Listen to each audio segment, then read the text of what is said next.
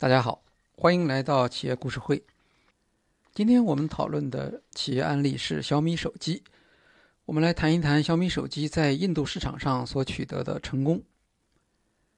小米公司成立于二零一零年四月，产品理念是为发烧而生。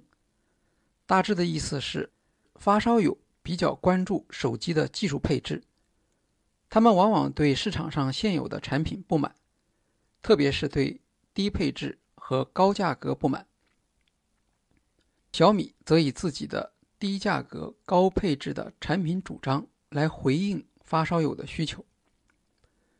在国内，小米以首创互联网思维模式而著名，例如快速更新手机操作系统米 UI，邀请发烧友和米粉参与开发改进，特别是利用线上渠道。进行销售推广。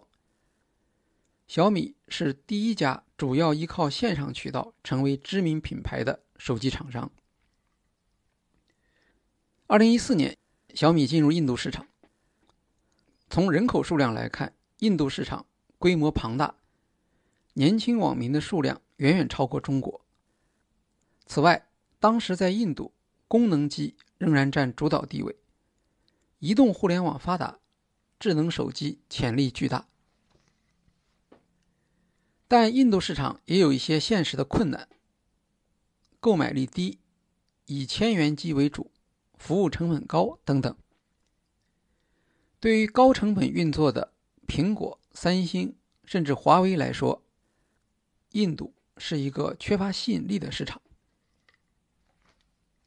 刚刚进入印度市场时，小米复制了在国内。通过线上渠道推动销售的模式，和印度电商巨头 Flipkart 结为独家合作伙伴。当时，印度的电商市场正处在通过补贴用户实现用户量和销售量快速增长的阶段。由于手机是高价格的标准化产品，补贴效果好，小米的线上销售。由此得益于 Flipkart 的补贴政策所吸引来的大量的顾客。在营销策略上，小米复制了国内的闪购模式，很短的时间里提供特别大的折扣价。印度用户需要在特定的时间上网抢购，备货不多的小米手机几秒钟往往就售罄。这一策略。之前在印度市场上是没有的，小米的尝试大获成功。接着，摩托罗拉和其他中国厂商也联合电商平台搞起了抢购。小米在印度很快遇到了供货不足的问题，由于零部件供应不上，售后体验受到用户的质疑，影响了品牌形象。二零一五年。小米四上市时间过晚以及价格过高，印度消费者对小米所标榜的性价比提出了抱怨。好在小米听取了市场的意见，保持了与用户的积极沟通。到二零一六年，小米凭借红米三再度大获成功。二零一四年底，小米进入印度市场不过五个月，就遭遇了爱立信的专利诉讼。法院颁布了销售禁止令。小米采取了两个对策，首先是投入资金，在诉讼结案之前，将保证金通过律师提存，从而获得了印度法院的临时销售许可证。这样就可以保证小米手机能够继续在市场上销售，避免由于断货而丧失市场份额。也争取到时间与爱立信在法庭上进行对抗，直到二零一九年，双方才达成正式的授权和解。与此同时，小米积极响应印度政府手机制造本地化的要求，提高品牌对本地市场的价值，还和本地产业巨头印度塔塔集团合作，争取本地工商界和舆论的支持。二零一五年八月，小米与富士康合作建设的生产线落成投产。到二零一六年三月，小米在印度销售的手机产品中，百分之七十五已经是本地制造。新工厂投产之后，这一比例进一步上升为百分之九十五。目前，小米在印度已经有六间工厂，雇佣了大量的当地员工。价格亲民的高配置智能手机是小米在印度市场成功的主要原因。二零一七年，小米畅销产品红米 Note 四保持第一畅销智能手机的地位。超过十个月的时间，这款智能手机装载高通骁龙六二五芯片，四 G RAM，六十四 G 内存。其他厂商同样配置的手机价格都在一万八千卢比到两万五千卢比之间，而红米 Note 四只要一万三千卢比，相当于人民币一千三百元。二零一六年十月。印度的假日购物季，小米仅仅用了十八天，就在线上销售一百万台智能机。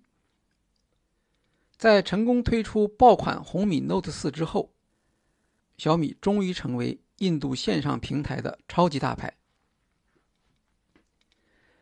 在印度，手机品牌往往花钱请宝莱坞明星、板球明星做代言，借助各种娱乐、体育节目的影响。小米在这方面投资比较少，它的模式是口碑和米粉。米社区是小米与用户互动的官方论坛，注册用户已经超过五百万。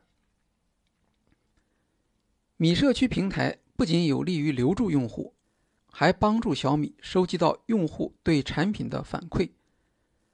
这是小米区分于三星和华为的核心秘诀。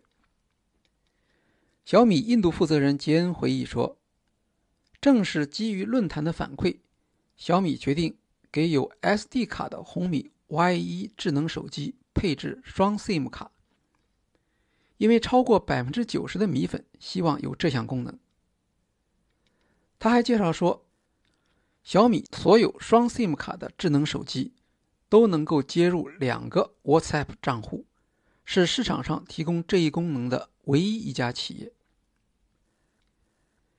印度是一个多民族的国家，光是官方语言就多达十九种。在使用公共电信服务时，这会带来一个困难，比如拨打一个公共服务号码，对方会列出语言选项供用户挑选，每种官方语言都要列出，要找到自己习惯的语言，需要花一些时间。小米手机定制了公共服务号码可视化拨打功能，用户可以快速找到自己习惯的语言，而不必等待电话中爆出的语言选项和多重菜单。小米使用社交媒体与粉丝互动，不断吸引他们的注意力。在红米 Note 3发布一个月前，小米公司从小米社区中。选择了一百位最为活跃的小米粉丝，邀请他们试用设备。这些用户在社交媒体上发布的内容，帮助该品牌实现了超过三十万次的用户互动。小米也许是唯一一家成功在印度建立起用户社区的手机企业。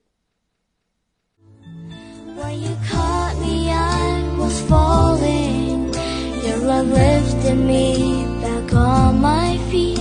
It was like you heard my calling, and you rushed to set me free.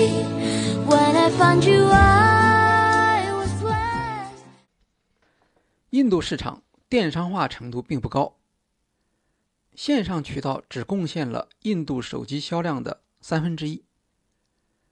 二零一五年第二季度，小米解除。与印度第一大电商 Flipkart 的独家合作协议，开始和印度本地的线下渠道合作。小米采取的是直接面向零售商的模式，通过单一分销商将手机直接销售给零售商，省去了传统销售渠道的多层中间商。小米印度负责人杰恩说：“这一模式成功的关键有三点。第一，与大型连锁零售商之间的紧密合作，保证消费者能够在这些新的零售渠道中买到小米产品。第二，精选合作伙伴计划。小米在线下市场开拓的初期遭遇到很多困难，增加零售店数量的努力。”没有什么成果。小米的对策是设立精选合作伙伴计划，在每个地方只和一两家零售商合作，而要求这些零售商将小米作为重点销售品牌。之后又在小城镇推出专注于小米品牌的创业型特许零售店——小米专卖店。目前精选合作伙伴已经有七千家，小米专卖店两千五百家。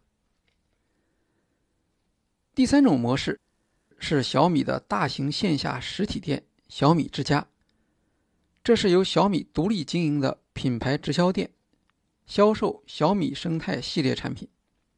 二零一九年，小米之家增加到一百间。二零一八年。小米在印度市场的份额达到百分之二十七，超越三星，成为市场第一。二零一九年年初，印度政府修改电商法，对小米的线上销售构成威胁。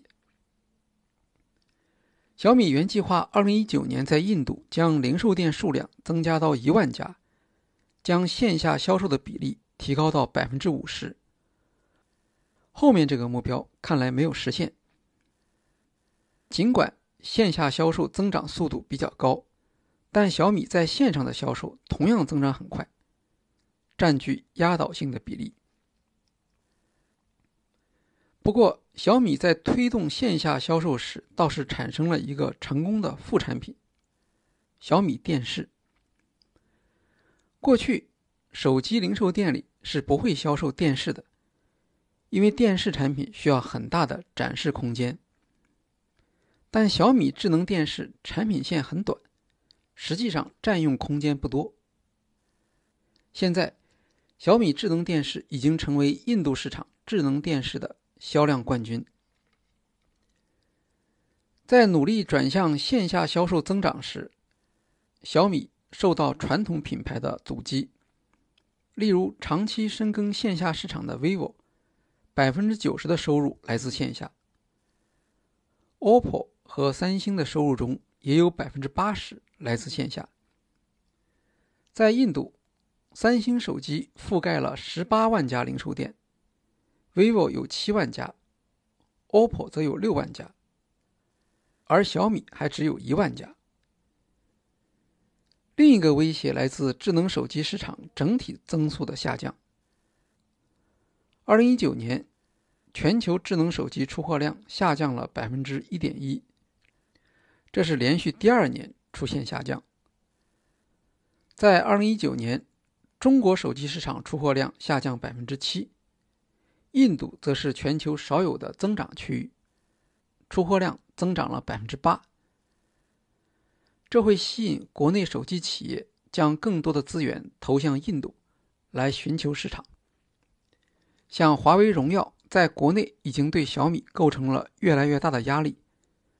如果华为大规模进入印度市场，小米将会受到严重的挑战。对于在印度市场份额紧随其后的 OPPO 和 vivo，小米在印度的成功并无秘密可言。他们可以非常灵活地调整自己的产品线，利用多品牌的优势对小米进行围剿。就在2018年。OPPO 的联盟企业生产的 Realme 手机从无到有，在印度市场大获成功，仅用一年多时间就晋级为全球销售排名前十位，印度排名第四位的手机。这款手机在很大程度上复制了小米的模式，比如只在线上销售，定价区间在八十到二百四十美元之间，对小米的主力产品红米构成直接的威胁。这说明，在印度的手机市场上，已经出现了竞争白热化的倾向，市场震荡的风险加大。作为极其成功的平价手机品牌，低价格的红米的销售占小米在印度销售的百分之九十五。小米则试图通过引入更加高端的手机来改变现状，将小米旗舰品牌投放到印度市场。他们认为，印度消费者能够接受的最高价位已经从一万卢比上涨到了三万卢比。也就是大约三千元人民币。不过，在印度，智能手机市场的增长速度也在放慢，这对所有的手机生产商来说都是一个威胁。好，今天的企业故事会就介绍到这里，谢谢大家。